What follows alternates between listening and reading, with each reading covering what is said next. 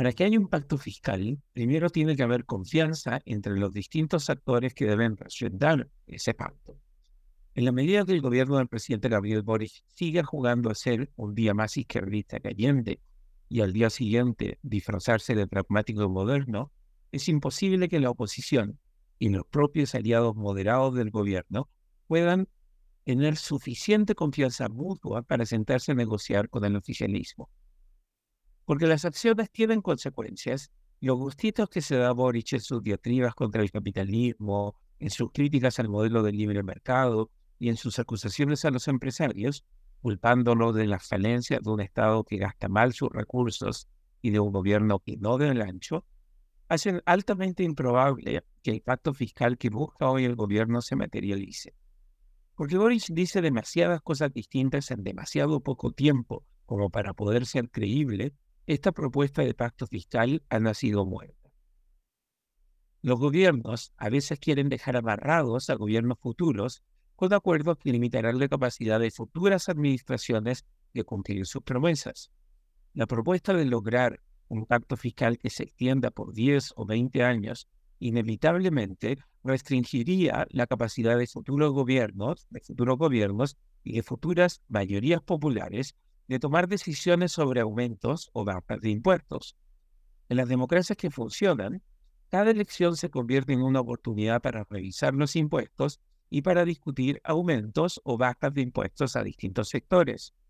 Pretender que el gobierno y la oposición de hoy pueden dejar atados con permiso de fuerza al gobierno y la oposición de mañana, es un plan que siempre termina fallando. De hecho, de haberse logrado un pacto fiscal antes de las elecciones de 2021, seguramente el propio Boric, como candidato, hubiera criticado duramente la negociación de un pacto fiscal en el gobierno anterior que hubiera limitado la capacidad de su futuro gobierno de hacer su propia propuesta de reforma tributaria. Pero también es cierto que nunca hay que dejar pasar la oportunidad para construir y profundizar consensos. El gobierno y la oposición bien pudieran intentar construir un consenso que sirva de base para acuerdos de largo plazo que, al tener legitimidad y popularidad, no sean desafiados ni cuestionados en próximas campañas presidenciales. Así como los países que funcionan bien en general discuten reformas a la Constitución en sus temporadas electorales y no se aventuran en procesos constituyentes interminables solo para evitar la renuncia de un presidente impopular, las democracias que mejor funcionan en el mundo también logran construir consensos sobre el rango de asuntos que se ponen en juego en cada elección. En teoría, sería genial lograr construir un pacto nacional sobre las prioridades de gasto, un marco general de cómo se va a financiar el gasto público y cómo se velará con la probidad y el buen uso de los recursos fiscales. Pero para que eso ocurra, primero debe existir suficiente confianza entre los distintos actores que se sientan a la mesa. Si el gobierno se ha dedicado a denostar a sus rivales, o si, todavía peor, pasa de la denostación a la adulación para luego volver a la denostación, y si los que ostentan el poder no han sido capaces de construir confianza con la oposición, simplemente no habrá agua en la piscina para poder pensar en un pacto fiscal de larga duración. Como si eso no fuera de por sí un obstáculo difícil de superar, la opinión pública tampoco confía en las autoridades. La gente desconfía de las élites y siente que las élites están más preocupadas de su propio bienestar que del bienestar del pueblo. Esa misma desconfianza hacia las élites alimenta la intención de voto por el rechazo de cara al nuevo plebiscito constitucional de diciembre de 2023. Ya que la gente rechaza a la élite, en la medida que la nueva constitución sea percibida como un acuerdo de esa impopular élite, la gente estará cada vez más inclinada a rechazar el nuevo texto.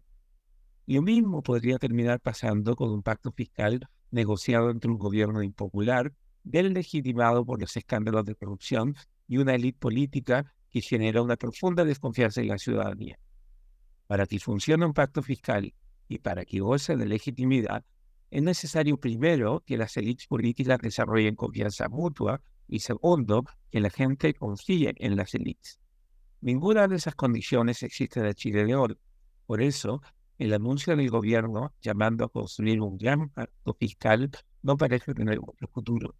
Mientras el presidente Boric siga con esos paupérrimos niveles de aprobación, la desconfianza entre las élites siga dominando y la desconfianza de la gente hacia las élites siga al alza, ningún intento de alcanzar un pacto nacional será viable.